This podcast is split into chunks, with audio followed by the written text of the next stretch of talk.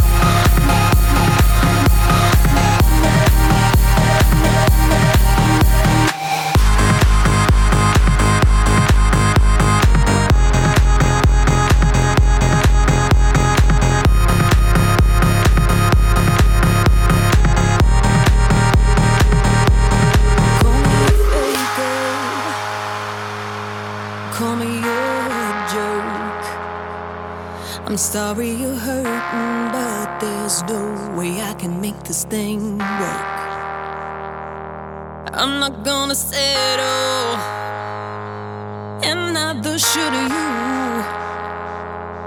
So find someone better, go on, be strong.